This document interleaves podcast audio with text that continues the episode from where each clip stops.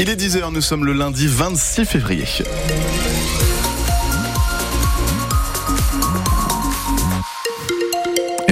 Avec Justine Sauvage. Bonjour Justine. Bonjour à tous. Euh, une enquête pour homicide volontaire et violence avec arme a été ouverte hier par le parquet de Rennes.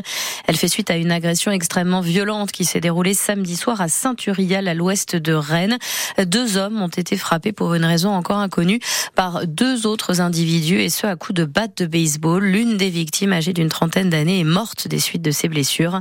Les deux agresseurs âgés de 38 et 50 ans, habitants Saint-Urial, ont été interpellés hier après-midi est en garde à vue. Attention, si vous devez prendre le train aujourd'hui, il y a des perturbations sur plusieurs lignes et notamment entre Saint-Brieuc et Guingamp. La circulation est totalement interrompue euh, dans les deux sens jusqu'à midi 30 au moins. Un arbre est tombé sur les voies. Il y a aussi de gros retards euh, pour les TGV en Bretagne.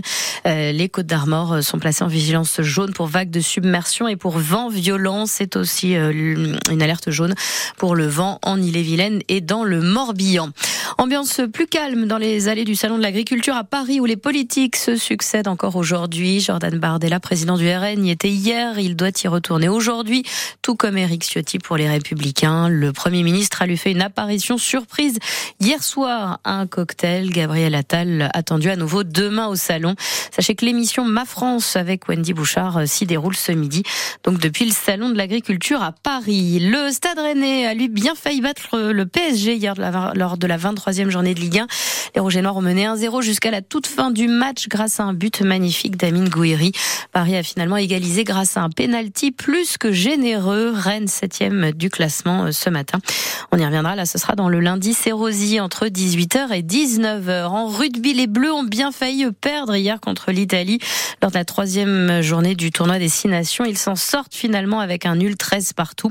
Prochain match du 15 de France, ce sera le 10 mars à Cardiff contre donc le Pays de et puis lui arrive bientôt, Charles Caudrelier n'est plus qu'à 400 000 nautiques de Brest. Le skipper s'apprête donc à remporter l'Arkea Ultimate Challenge sur son maxi Edmond Rothschild. Il bouclera donc largement en tête ce tour du monde en solitaire à la voile.